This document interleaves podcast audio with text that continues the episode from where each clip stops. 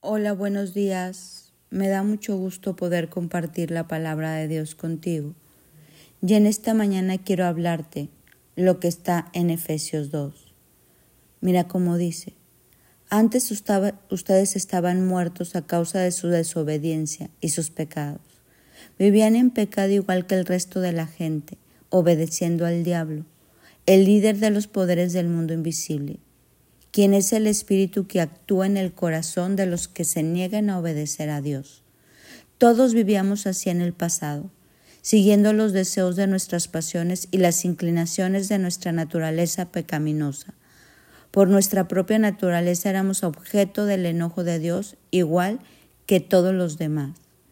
Pero Dios, que es tan rico en misericordia y nos amó tanto, a pesar de que estábamos muertos por causa de nuestros pecados, nos dio vida cuando levantó a Cristo de los muertos.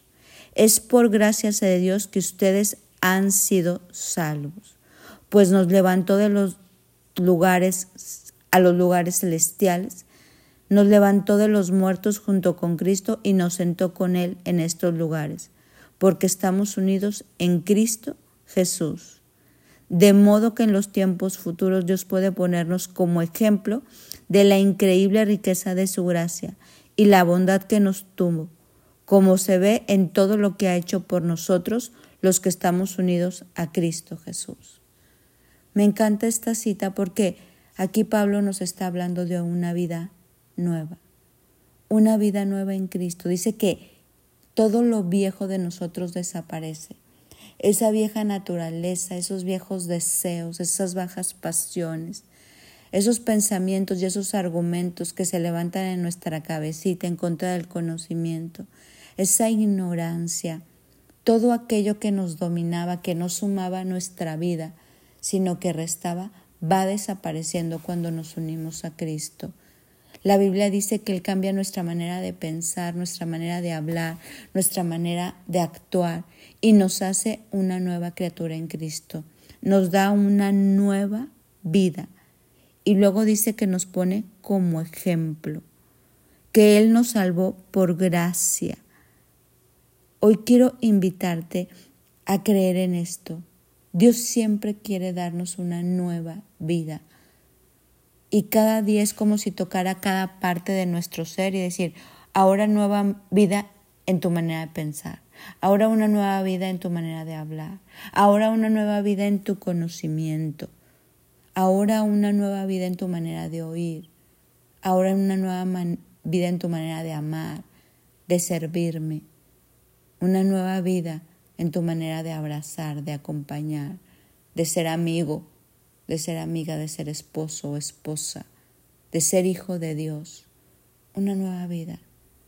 Dios tiene una nueva vida para nosotros. Y es cuestión de nosotros que creamos en esto y que Dejemos que esta vieja naturaleza muera y que nos dé una nueva naturaleza. Como dice esta cita, todos vivíamos en el pasado siguiendo los deseos de nuestras pasiones y la inclinación de nuestra naturaleza. Por nuestra propia naturaleza éramos objeto de enojo de Dios, al igual que todos los demás. Pero Dios nos dio vida cuando resucitó a Cristo. No olviden que ustedes los gentiles antes estaban excluidos, eran llamados paganos, incircuncisos. En esos tiempos vivían apartados de Cristo. No se les permitía conocer a Dios. Pero ahora han sido unidos a Cristo Jesús. Antes estaban lejos, pero ahora están acercados por medio de la sangre de Cristo. Pues Cristo mismo ha traído la paz y la reconciliación, uniendo a judíos y a gentiles en un solo pueblo por medio de su cuerpo. Hoy entremos en esta vida nueva. Y si hay áreas en nuestra vida que están en la vieja vida, en los hábitos pasados, en los pensamientos pasados, pidámosle a Dios que nos cambie y que hoy sea el día que esas áreas oscuras, esas áreas del pasado sean quitadas lo podemos hacer pidiendo en oración y a través de leer las escrituras, porque lámpara es a nuestros pies la palabra y lumbrera a nuestro camino. Que hoy todo lo que quede de la vieja vida quede atrás y que Dios nos dé esta nueva vida donde ya estamos unidos a Cristo Jesús, donde las cosas viejas han pasado y todo se ha hecho nuevo, así como todas las nuevas bendiciones que Dios tiene para nosotros. Mi nombre es Sofi Loreto y te deseo un bendecido día.